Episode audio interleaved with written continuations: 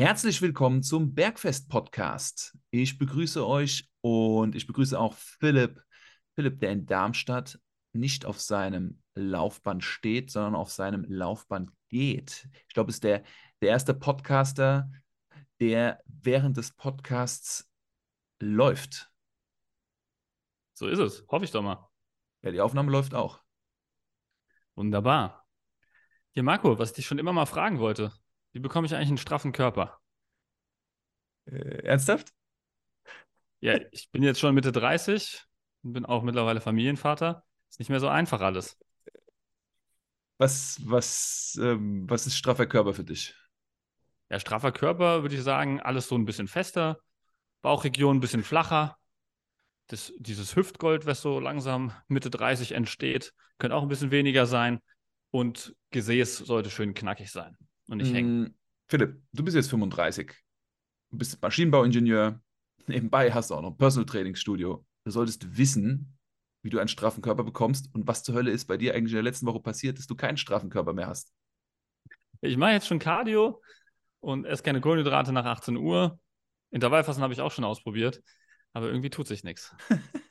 Philipp, ich glaube, wir nutzen jetzt mal die Zeit und wir reden mal darüber, wie wir es mit den meisten Menschen in unseren Beratungsgesprächen machen, was sie unter einem straffen Körper verstehen. Und dann, glaube ich, sollten wir beide darüber sprechen, was aus unserer Erfahrung daraus gemacht wird und ähm, ebenfalls, welche Aktivitäten und Maßnahmen sich lohnen und welchen Aktivitäten und Maßnahmen du deine Zeit und deine Ressourcen verschwendest. Ja, finde ich gut. Können wir direkt mal starten mit einer Definition von Strafen, weil das, glaube ich, generell so ein Hauptproblem ist in der heutigen Zeit. Vielleicht versteht jeder unter Strafen was anderes, aber weil man halt auch nicht genau weiß, was man unter Strafen versteht, gibt es dann irgendwie auch keine Messbarkeit, womit man feststellen kann, ob man denn straffer geworden ist oder nicht. Ne?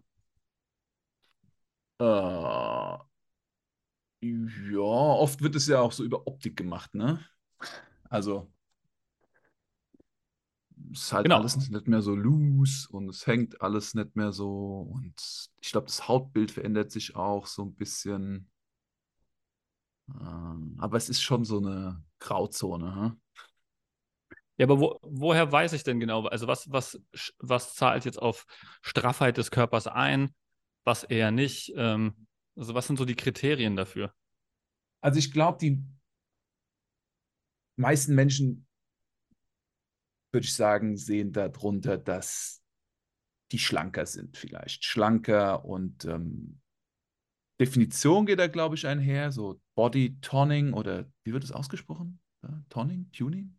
Toning? Boah, Ton den- Toning, den- Toning, Toning. Den, den Begriff ver- verwende ich tatsächlich gar nicht. Ja, Toning. Hey, ich bin im Ja. Toning-Kurs. Wir haben heute eine ganze eine Stunde getont oder getont.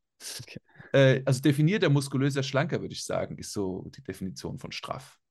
Ja, definiert ist auch so ein Synonym, das stimmt, ja. Ja, ja.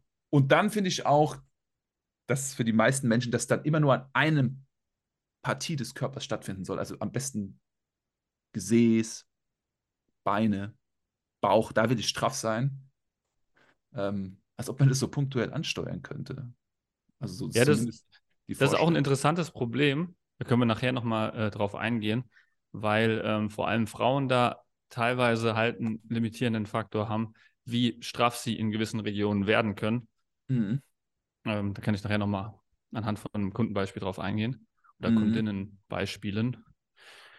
Ähm, Ich finde, ich find, was auch wichtig ist, wir sollten wirklich klar machen, was definitiv dieses Straff bedeutet und wie wir dieses Straff erreichen. Und ich glaube, wir sollten auch darüber sprechen, was der Markt so für eine Verwirrung für die meisten Menschen ist und wo sie halt unglaublich viel Zeit und Geld investieren und Ressourcen und bei nichts bei rumkommt und was die entscheidende, was der eigentliche Weg ist. Ja. Oder hättest du noch eine andere Idee? Nee, nee, ich würde das, würd das mal einfach runterbrechen. Also per Definition ist ja schlank nicht ganz ausreichend, obwohl doch, es könnte so der Unterschied zwischen schlank und dünn sein. Weil die meisten Leute, die jetzt einfach nur abnehmen, also einfach Gewicht reduzieren, klassisch, merken, dass sich der Körper halt nicht optisch, also du wirst zwar dünner, aber es sieht nicht schöner aus dann unbedingt, weil halt alles so ein bisschen schlaffer ist. Und dieses etwas strammer sein ist dann auch ein wichtiger Punkt. Also viele sagen auch, ich nehme erst ab und dann versuche ich noch zu straffen danach oder zu definieren. Hm, hm. Also können wir doch daraus direkt ableiten, dass wenn wir da was verlieren, sich das ja auf irgendwas annähert, also die Haut, wenn wir da Mhm. jetzt zum Beispiel Körperfett verlieren, die Haut kommt näher an den, ans Körperinnere und nimmt die Form des Körperinneren an. Und wenn da jetzt zum Beispiel weniger Muskulatur ist oder nicht so runde Muskulatur, dann muss ja dann Muskulatur sein, damit es in eine gewisse Form kommt. Weil was gibt unserem Körper die Form, die er hat? Die Muskulatur, die er trägt. Ja. Also das, das, das, ähm, das Muskelsystem. Also das Gesäß ist ja auch nicht eckig, es ist rund. Wäre der Muskel eckig, dann wäre, dann wäre irgendwann, wenn wir auf der, wenn wir so viel Körperfett abgenommen hätten, dass wir zur Muskulatur kommen, wäre es auf einmal eckig. Also die Form unserer Muskulatur bestimmt am Ende unsere Gesamtform nach dem Straffen. Korrekt. Und also im Prinzip hast du ja schon auf den Punkt gebracht. Also, was man eigentlich als Definition für Straffen ähm, setzen kann, ist, wir wollen Körperfett verlieren und Muskulatur aufbauen. Das ist doch wirklich so simpel und so einfach, aber das ist genau die Definition. Das ähm, geht oft auch noch damit einher, da würde ich noch so zwei Sachen anfügen, und zwar unser Bindegewebe eine gewisse Festigkeit hat, also eine, eine, eine gewisse Spannung bekommt und dass wir sozusagen weniger Wasser einlagern, also nicht so aufgequollen sind oder weniger Körperflüssigkeit haben. Also es sind noch so zwei Soft-Faktoren, aber im Groben und Ganzen ist wirklich so, das Verhältnis zwischen Muskelmasse und Körperfett, wir bezeichnen das ja in unserer Arbeit auch als die Körperzusammensetzung. Im Englischen ist es die Body Composition. Also eine gute Körperzusammensetzung und eine gute Body Composition ist für alle Menschen nur von Vorteil. Ja. Gut, vielleicht mal, vielleicht ja. können wir mal darauf eingehen, wie- wie man da am geschicktesten vorgeht. Also was, äh, was muss ich denn jetzt machen, um im besten Fall Körperfett zu reduzieren und gleichzeitig Muskeln aufzubauen? Ah, das ist ein guter Punkt. Da will ich nämlich die Verwirrung des Marktes jetzt mal reinbringen. Ähm, ich fange mal mit dem banalsten an. Körperpflegeprodukte, die dazu führen, dass wir unsere Körperkomposition verändern. Also wir wollen jetzt wirklich den Begriff Körperkomposition, wollen wir jetzt mit dem Begriff Straffung gleichsetzen. Also ab jetzt bitte, wenn ihr sagt, äh, ihr wollt euren Körper straffen, sagt bitte, ich möchte eine bessere Körperkomposition haben. Ja? Ich möchte weniger Körperfett und mehr Muskulatur. Ähm, Körperpflegeprodukte sind ja oft so ein Ding, wo angepriesen wird, hiermit, hiermit hast du eine bessere Körperkomposition. Ja, Shakes, also Die, die, die nennen es dann straffer, ne? Wo Ja. halt auch wieder die Definition von straff halt nicht klar ist. ja, Vielleicht meinen sie geschmeidiger die Haut oder sowas, ja. Aber Ja. was auf jeden Fall klar ist, das zahlt weder aufs Konto Körperfettabbau ein, noch aufs Konto Muskelaufbau. Dementsprechend wäre es jetzt nach unserer Definition von straffen kein äh, Game Changer. Es gibt auch Cremes, die sozusagen sorgen, dass das Bindegewebe voller wirkt und dadurch straffer wirkt. Aber was letztlich passiert, es ist nur eine oberflächliche Interaktion des Wirkstoffs mit der Haut, der dafür sorgt, dass die Haut fülliger wird. Und dadurch kriegen wir von außen den optischen Anschein, dass wir straffere Beine bekommen haben in diesem Fall. Letzten Endes hat sich an der Körperkomposition nichts verändert. Es ist letzten Endes ein Effekt, der auf die Feuchtigkeit und mehr Feuchtigkeit auf der Haut sozusagen zurückzuführen ist. Also da wäre auf jeden Fall, wenn wir was machen können, das Thema Nahrungsergänzung interessant, sinnige Nahrungsergänzung, aber dazu später. Ähm, Was auch so ein Ding ist, Philipp, Pilates und Yoga.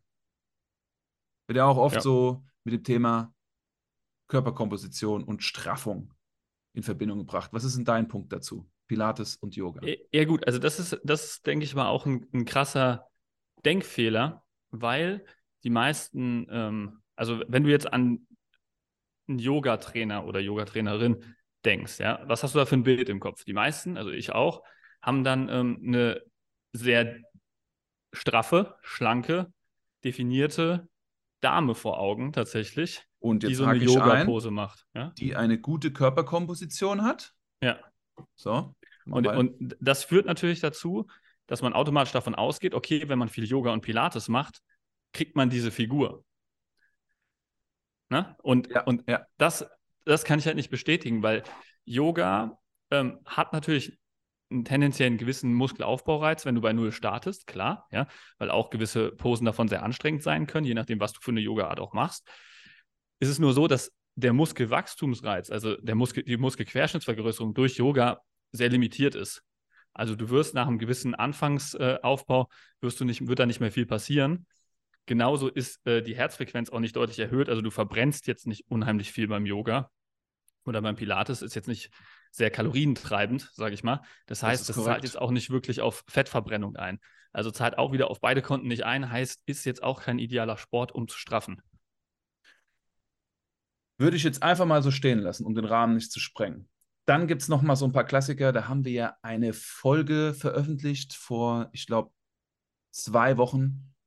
EMS-Training. EMS-Training wird ja auch als das Training beschrieben, um den Körper zu straffen. So in 20 Minuten pro Woche mit diesem Anzug, mit diesem Suit, kriegen wir eine Straffung deines Bindegewebes hin, damit du weniger Zellulite hast. Also das ist wirklich so, so wird da argumentiert. Und das ist auch nicht korrekt. Das ist einfach eine Lüge. Das ist nicht die Wahrheit. Ja. Ähm, also da hast du auch wieder den gleichen Punkt im Prinzip wie eben bei Pilates und Yoga. Du hast keinen extremen Muskelaufbaureiz ähm, und du hast auch keinen starken Körperfettabbaureiz. Dementsprechend auch jetzt nicht das ultimative Tool, um die Körperkomposition zu verbessern, also um zu straffen. Noch so ein Klassiker. HIT. Training, High Intensity Training, hochfrequentes, anstrengendes Training, wo du in 20 Minuten Tabata am Ende völlig am Boden bist und das fühlt sich gut an, weil ich habe sehr viel geleistet und das hilft bestimmt auch dann bei der Straffung. Es ist ja so anstrengend. Ja, ist auch ja, ein Missverständnis, ja.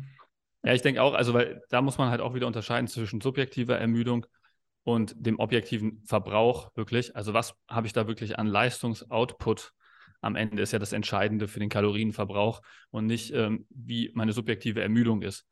Weil wenn du mit Usain Bolt um die Wette rennst, dann äh, denkt man ja immer, dass du mehr verbrennst als Usain Bolt, weil du am Ende ähm, komplett äh, zerstört bist, sozusagen, und Usain Bolt da immer noch locker rumspaziert. Aber Fakt ist halt, dass Usain Bolt schneller war als du und äh, deswegen halt mehr Kalorien verbrannt hat. Und auch eine größere Maschine einfach hat, die deutlich mehr verbrennt. Ja? Also auch wenn es für ihn nicht anstrengend erscheint, also subjektiv nicht anstrengend mhm. ist, hat er trotzdem deutlich mehr für seinen Fettabbau getan. Das ist den meisten auch nicht so bewusst. Ja, weil er die bessere Körperzusammensetzung hat. Und HIT-Training ist eine tolle Möglichkeit, den Körper zu bewegen, die Spaß macht. Also ich würde auch sagen, HIT-Training ist besser als kein Training, aber ein HIT-Training hat halt auch den Nachteil, dass es unglaublich viel Stress produziert, Stress, der auf den Körper wirkt. Und es ist jetzt nicht optimal. Es gibt bessere Möglichkeiten, wie ihr äh, dort auch im Ziel einer besseren Körperzusammensetzung zu, äh, zu entgegenkommt. Was auch so ein Klassiker ist, ist, und das sieht man sehr oft in Fitnessstudios, diese Cardio-Geräte. Also die Cardio-Geräte sind halt immer unter Beschlag. Der Stairmaster, das Laufband, das Fahrrad, das sitzende Ergometer. Ähm, die Leute machen Cardio nach wie vor. Peak Cardio. Müssen wir aber auch ein bisschen vielleicht Licht ins Dunkel bringen. Es gibt ja verschiedene Arten, Cardio zu machen, aber Cardio-Training wird halt so auch oft hier. Ähm, das ist so die Lösung für alles.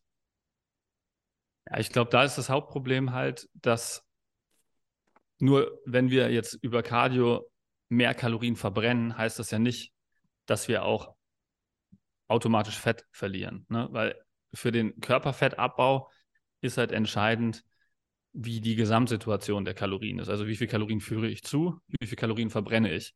Wenn ich jetzt durch eine intensive Cardio-Einheit viele Kalorien verbrannt habe, danach aber einen intensiven Hunger habe und dadurch auch wieder deutlich mehr Kalorien aufnehme, kann das auch schnell ein Nullsummenspiel werden oder im Worst Case sogar zu, einer, zu einem Überschuss an Kalorien führen, weil man deutlich mehr isst. Und die meisten Leute überschätzen halt, was sie verbrennen und unterschätzen, was sie essen. Deswegen kann das auch sehr stark dazu führen, dass da halt überhaupt nichts an Straffung stattfindet, sondern eher das Gegenteil passiert. Wie ist da deine Wahrnehmung? Die Menschen, die viel Zeit auf dem Laufband verbracht haben oder joggen gegangen sind und anfangen mit mir zusammenarbeiten, haben schon in einer gewissen Form eine Gewichtsreduktion erlebt, aber es ist niemals so weit gekommen, dass sie das erreicht haben, was sie wollten, nämlich Körperfett zu verlieren und Muskeln aufzubauen und damit zufrieden sind mit ihrer Körperzusammensetzung, mit ihrem Ziel der, in Anführungszeichen, Straffung. Sehe ich ganz genauso. Aber ich finde Cardio-Training bzw. Konditionstraining, aka Intervalltraining, gute Methoden, um sich dem Ziel anzunähern. Und da haben wir jetzt mal ein paar Punkte genannt, die oft für Verwirrung sorgen und wollen uns jetzt eigentlich an zwei Tatsachen annähern, die entscheidend sind dafür, dass Menschen ihre Körperkomposition verändern. Und es ist die Realität. Und es ist nicht schön zu reden, Philipp. Was ist Number One? Beim Thema Straffen ist immer die Ernährung der wichtigste Punkt meiner Erfahrung nach. Ja. Ernährung findet in der Regel 21 Mal die Woche statt, wenn wir dreimal am Tag essen. Mehr als Training, mehr als Schlaf, das ist ein sehr, sehr großer Hebel. Was ist da Nummer eins, um sich diesem Bild der Straffung für uns der besseren Körperzusammensetzung anzunähern? Also wichtig ist natürlich, wenn du Körperfett verlieren möchtest, solltest du in ein Kaloriendefizit kommen. Das heißt also, du musst im Prinzip mehr Kalorien verbrennen, als du zu dir führst oder weniger zuführen, als du verbrennst. Das ist so der erste Schritt, was man halt für sich mal analysieren muss, wie man das hinbekommt. Ob das jetzt Kalorientracking ist, wie ich es in unterschiedlichen Podcast-Folgen schon erklärt habe, oder ob das ein Ernährungsplan ist oder ob das einfach äh, sich ähm, Nährstoffetikette angucken und so einen Überblick bekommen ist. Du musst irgendwie feststellen, wie viel Kalorien du zuführst und ähm, dann halt auch das Körpergewicht äh, genau analysieren und gucken, wie entwickelt sich das bei der Kalorienzufuhr, damit du halt feststellen kannst, okay, gehe ich in die richtige Richtung oder gehe ich nicht in die richtige Richtung. Also du musst messen. in irgendeiner Form musst du messen. Ja. Messen ist entscheidend, um zu wissen, was der Status quo ist. Und dann dürfen wir beeinflussen, was für Lebensmittel wir essen, was für Nährstoffe wir uns zuführen. Und der entscheidende Nährstoff hierfür ist das Protein. Denn wir, wir bestehen neben Wasser zu 80 Prozent aus Proteinen, in unglaublich vielen Stoffwechselprozessen beteiligt, in der Hormonbildung, im Immunsystem, überall spielt Protein eine Rolle. Und wenn wir zu wenig Protein essen, werden wir nicht Muskulatur aufbauen und wir werden auch nicht Körperfett verlieren. Und das, was empfohlen wird von der Deutschen Gesellschaft für Ernährung, ist dafür da, um den Tagesbedarf der Menschheit zu decken. Ja, aber aus unserer Erfahrung ist das viel zu wenig Protein. Philipp, wie viel Protein empfiehlst du als Richtwert, um das Ziel zu erreichen?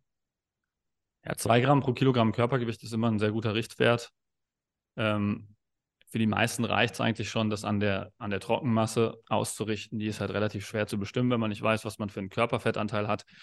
Deswegen, um sicher zu gehen, kann man da halt wirklich ähm, vom Idealgewicht einfach ausgehen. Also, dass man jetzt, wenn man sagt, ich, ich wiege gerade 90 Kilo und mein Idealgewicht ist dann 80 Kilo straff, dann gehe ich von 80 Kilo Körpergewicht aus, nehme das mal zwei, habe ich 160 Gramm Protein, was ich pro Tag konsumieren möchte. Dann hat die Erfahrung gezeigt, dass die Menschen viel zu wenig Pflanze essen, viel zu wenig Gemüse essen. Das darf sich auch verändern. Da arbeiten wir mit 10 bis 15 Gramm Pflanze pro Kilogramm Körpergewicht. Ja, wäre dann bezogen auf den 90 Kilo schweren Mann oder 90 Kilo schwere Frau jetzt von eben halt 900 Gramm Gemüse täglich. Und das dritte ist erfahrungsgemäß auch die Tatsache, dass wir den Kohlenhydratkonsum reduzieren sollten, beziehungsweise auch ein bisschen verschieben sollten hin zum Ende des Tages. Das muss nicht zwingend der Fall sein, aber definitiv weniger Kohlenhydrate, damit Platz ist für mehr Proteine. Genau, das, das, das äh, Thema ergibt sich dann automatisch, wenn du deine Kalorien bestimmt hast und deine Proteine bestimmt hast, dann weißt du ja, wie viele Kalorien schon über Proteine verbraucht sind, weil ein Gramm Protein hat vier Kalorien. Das heißt, wenn ich 160 Gramm Protein am Tag essen möchte, dann habe ich ja 160 mal 4, also im Prinzip 640 Kalorien alleine schon verbraucht darüber, dass ich meinen Proteinbedarf gedeckt habe. Das heißt, ich habe dann entsprechend nur noch ein bisschen was übrig, was ich auf Kohlenhydrate und Fette verteilen kann. Und da Fette auch wichtig sind auf Dauer für Hormonhaushalt und andere Körperfunktionen, müssen die Kohlenhydrate dann erst hinten anstehen und müssen dann in den meisten Fällen deutlich reduziert werden. Oder auch eventuell umgebaut werden, weil es ist halt wichtig, dass du satt wirst und gleichzeitig halt trotzdem wenig genug Kalorien konsumierst, um dieses Ziel der Straffung zu erreichen. Ich möchte noch einen kleinen Punkt machen auf das Thema Proteine, weil oft die Menschen sagen, zu viel Protein ist schlecht für die Leber. Und ich gehe jetzt mal direkt rein. Das ist in den meisten Fällen falsch interpretiert und eigentlich schaden sich die Menschen, die zu wenig Protein essen, in ihren Abbauprodukten, also in ihrer Entgiftung, denn die Leber braucht für ihre Arbeit Proteine. Denn Proteine enthalten Aminosäuren, das sind kleinere Eiweiße, und für die Synthese, also die Produktion von Enzymen, die aus der Leber kommen, ist Protein notwendig. Und was macht das Protein dann oder was, macht, was machen diese Enzyme? Die entgiften den Körper und die unterstützen den Stoffwechsel. Und wenn wir Körperfett verlieren wollen, müssen wir das Fett wasserlöslich machen. Und das passiert durch diese Enzyme. Ganz wichtiger Prozess. Die, viele Leute wissen das nicht. Aber wo geht denn das Fett hin? Die meisten Leute denken, dass sie das Fett ausschwitzen. Das habe ich schon oft gehört. Ja, ich schwitze es aus. Nein, das meiste Fett, das atmen wir in der Nacht aus. Und den Rest scheiden wir aus durch Urin. Ja? das Verbrennen, irgendwo muss es ja hin. So, und diese, dieser Prozess wird unterstützt durch die Leber und die Enzyme, die zur Verfügung gestellt werden. Und das schafft die Leber nur, wenn sie genug Aminosäure aus Protein zur Verfügung hat. Das ist ein Punkt, den viele nicht wissen und der die Proteine oft unter ein schlechtes Licht stellt. Aber die Proteine sind entscheidend dafür, dass der Körper das schafft, was ihr wollt und dadurch kann er auch besser seine Flüssigkeit managen. Er lagert schlechter Flüssigkeit ein. In dem Moment, wo ihr große Wassereinlagerung in eurem Körper habt, in den Beinen, überall, ist es ein Zeichen, dass eure Leber stagniert, dass eure Niere stagniert. Weil wenn sie mehr Protein hat, dann wird die Leber und die Niere dazu angeregt, auszuscheiden. Und das wiederum führt dazu, dass ihr Flüssigkeit verliert. Point. Kleiner, Monol kleiner Monolog habe ich hier ein bisschen in Rage geredet, aber ich ähm, wollte das nochmal ganz klar machen, weil das so ein großes Missverständnis ist, was oft vorkommt. Muss auch mal sein. Ähm, der andere Punkt, also wir haben ja jetzt, im Prinzip sind wir jetzt hauptsächlich auf die Körperfettabbauthematik eingegangen. Das war ja die eine Säule vom Straffen. Die andere Säule vom Straffen war, wie schon erwähnt, der Muskelaufbau. Was ist jetzt der wichtigste Punkt, um Muskeln aufzubauen? Da gibt es ja auch viele Leute, die im, im, Studio dann schon angefangen haben, Krafttraining zu betreiben und mhm. sagen, da, da, tut sich nichts. Mhm. Was sind da die wichtigsten Punkte, Marco? Also, wenn diese Menschen schon im Fitnessstudio sind, ist das hervorragend, weil, um es klar zu sagen, wir brauchen, um Muskulatur aufzubauen, einen entsprechenden Reiz. Also, wir müssen unseren Körper Stress aussetzen, wir dürfen ihn fordern und es wird nicht geschehen, wenn wir Liegestütze und Klimmzüge im Park machen. Das kann vielleicht am Anfang helfen, vielleicht im ersten Monat, aber wir brauchen Last, die wir bewegen, die wir auch strukturiert, und jetzt kommen wir zu deiner Frage, Philipp, die wir strukturiert anpassen können. Also unser Training muss in irgendeiner Form auch messbar sein. Also wir dürfen aufschreiben, was bewege ich heute, was bewege ich morgen. Und dann dürfen wir das anpassen. Ja, wenn wir das nicht anpassen, dann wird unser Körper nicht mehr gefordert und nur noch beschäftigt und dann reagiert er nicht mehr. Und dann verschwenden wir unsere Zeit. Also Stichwort hier ist ein progressives Training, dass man wirklich misst, was man tut wieder mhm. und dann gezielt Einheit zu Einheit sich immer einen Ticken mehr zumutet. Das kann eine Wiederholung mehr sein, das kann ein bisschen mehr Gewicht sein, das kann ein Satz mehr sein, es kann äh, eine kürzere Pause sein. Also es gibt verschiedene Parameter, die man da einstellen kann. Aber wichtig ist, dass man sich immer von Einheit zu Einheit einen Ticken schwerer macht, dass der Körper da immer wieder gezwungen ist zu wachsen. Und dann klappt es auch sehr gut mit dem Muskelaufbau. Ich will es jetzt nochmal zuspitzen. Philipp, ich möchte mir jetzt gleich, dass du mir sagst, wie oft ich ins Gym gehen muss, um das Ziel zu erreichen. Minimum. Es ist kein Pilates, es ist kein Yoga, es ist kein EMS-Training, es ist kein HIT, es ist kein Cardio-Training, sondern es ist Krafttraining. Krafttraining an freien Gewichten, an Geräten zum gezielten Muskelaufbau. Wenn ich meinen Körper straffen will, wenn ich eine bessere Körperzusammensetzung haben will, Philipp, mehr Muskulatur und weniger Fett, wie oft muss ich ins Studio gehen? Also ich sage immer zweimal pro Woche jede Muskelpartie treffen also zweimal pro Woche bei einem Ganzkörpertraining ins Studio gehen, ist für die Leute, die seit zwei oder drei Jahren, also in den ersten ein bis zwei, ein bis drei Trainingsjahren sind, äh, schon sehr gut. Also das ist das, was, was ich mindestens ansetzen würde. Bei einmal sind die meisten dann äh, zu ungeduldig, weil da sind die Fortschritte einfach zu langsam, ähm, dass man die irgendwie, dass man da dranbleiben könnte. Zweimal pro Woche ist schon so die goldene Lösung. Wenn du ein bisschen mehr Zeit investieren willst. Für wie viel Zeit? Zweimal die Woche? 45 bis 60 Minuten reicht völlig aus. Mhm. Man kann sogar auch am Anfang, wenn man wirklich ganz in den ersten Monaten des Trainings ist, kann man auch mit zweimal 30 Minuten ähm, schon richtig was bewegen. Das stimmt, dem kann ich mich nur anschließen. Aber um die Illusion zu lösen, dass es hier eine Pille gibt, nach der wir alle schon suchen, mit der wir mit möglichst wenig Aufwand möglichst schnell zu diesem Ziel kommen, den Körper zu straffen, was für uns eine bessere Körperzusammensetzung bedeutet, diese Pille gibt es nicht. Es ist Konstanz, es ist Regelmäßigkeit und es ist Progression in Training und Ernährung. Was ich noch äh, eingangs erwähnt hatte, dieser limitierende Faktor, vor allem bei, bei den Damen, den ich schon häufiger mit meinen Kundinnen erlebt habe, ist, eine Genetik spielt ja auch eine gewisse Rolle. Ne? Also du hast als Frau von der Genetik her eine gewisse Oberweite, du hast eine gewisse Körperfettverteilung. Manche Leute haben eher so eine Sanduhrfigur, manche Leute haben eher eine etwas geradlinigere Figur.